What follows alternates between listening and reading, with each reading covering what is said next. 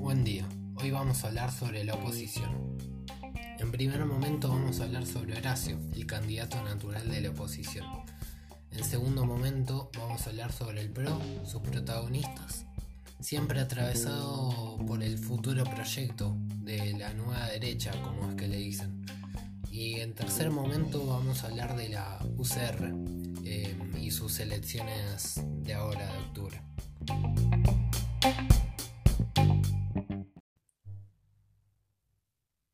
Antes de empezar quiero quiero hacer una salvedad sobre el episodio pasado. Había dicho que Cambiemos había sido una coalición. Y Cambiemos no fue una coalición, fue una alianza electoral. En la historia argentina solo hubo tres coaliciones. El Frepaso, en segundo lugar el Néstor Condualde y por último el actual Frente Todos, aunque este último no parece ser una coalición, por lo menos por ahora. Ahora sí, empezamos hablando de Horacio. Es el peronista todoterreno que lleva sus cargos por medio de acuerdos políticos. Si es candidato para 2023 no será la excepción. Él es fundador de una fundación de donde salieron nombres como el de María Eugenia. Así se entiende su, su historia y su pasado. En términos de discurso, podemos decir que tiene una excelente comunicación se vio en todas las cadenas nacionales de pandemia. Se puede decir que es un profesional discursivamente hablando, no improvisa los discursos y está siempre estudiado previamente el tema del que va a hablar.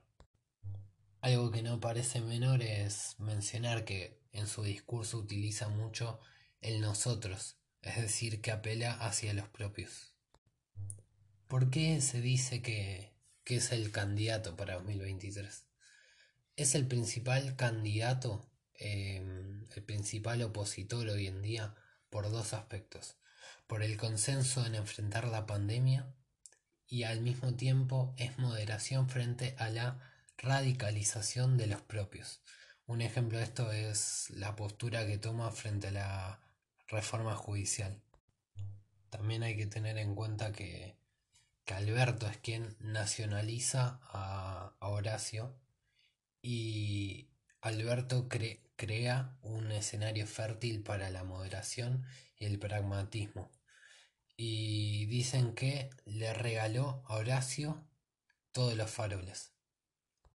Y ahí va la pregunta. ¿Esto es una táctica política?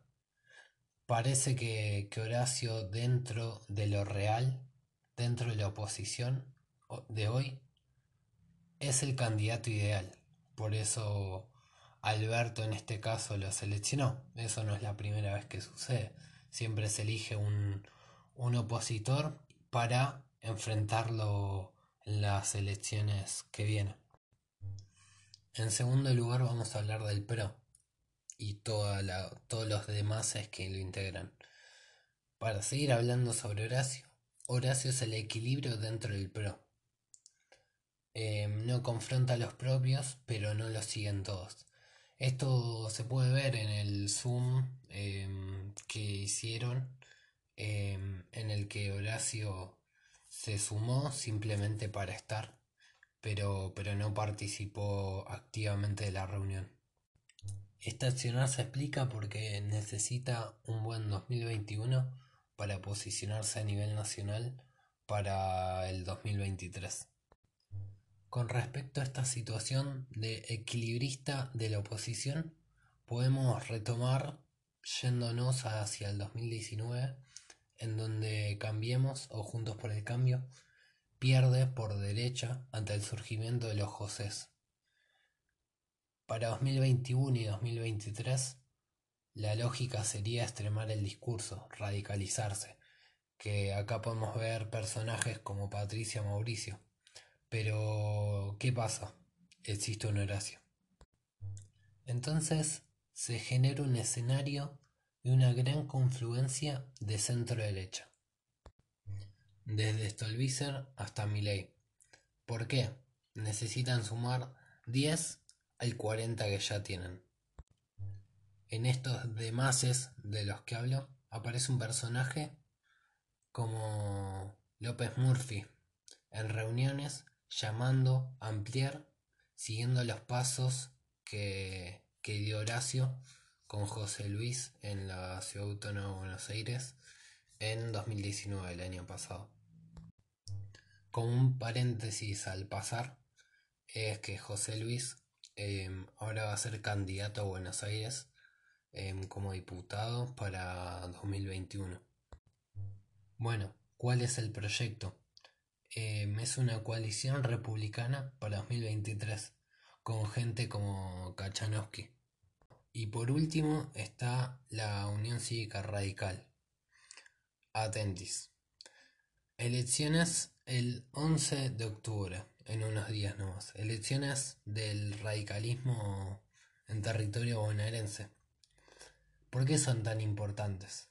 Porque se disputan 72 convencionalistas claves para un 2023 de definiciones, definiciones de alianzas. Em, se busca fortalecer el partido para liderar la oposición y en caso de una victoria poder liderar el gobierno. Por un lado estaba em, quien es apoyado por el saliente, Salvador, quien supo ser el vice María Eugenia cuando fue gobernador. Obviamente está cerca Vidal y Negri. Em, y por el otro lado está Pose, que, que está cerca de Lustó de Storani, de Casela y también de Monzó. Este último fue criticado como ajeno por el posible candidato a gobernador bonaerense Jorge Macri, quien es intendente Vicente López, quien se puede decir que perdió la pulseada en 2015 contra la porteña María Eugenia. Para entender la situación, la UCR busca liderar este esta posible coalición republicana. No busca salirse del proyecto. Em, sería poco estratégico salir de, esta futura coalición. Lo que sí tienen que hacer es em, formarse y tener un liderazgo capaz de, en caso de llegar al, al gobierno, poder liderarlo y no simplemente acompañarlo.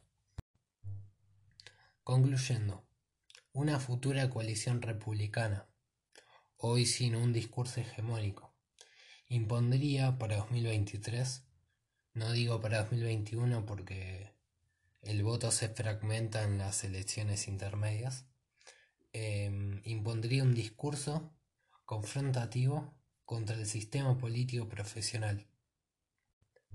Es decir, apelaría a la antipolítica. La antipolítica vota. Esto representa un peligro viendo situaciones como acusaciones a Sergio Massa de autogolpe y sucesos como la policía rodeando la quinta?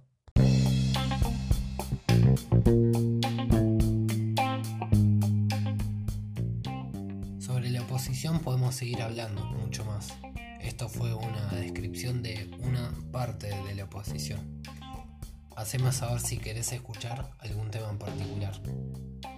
Nos vemos el podcast que viene. Saludos, buenos días.